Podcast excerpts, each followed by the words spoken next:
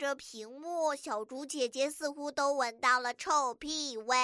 河马壮壮和小松鼠，这是在哪里呢？河马壮壮为什么放了臭屁，还一脸嘚瑟的表情啊？好同情小松鼠哦！你看它捂着鼻子的样子，应该都快被臭晕了吧？哇哦！接下来他们又会发生什么有趣的事情呢？聪明可爱的小朋友们，你们准备好了吗？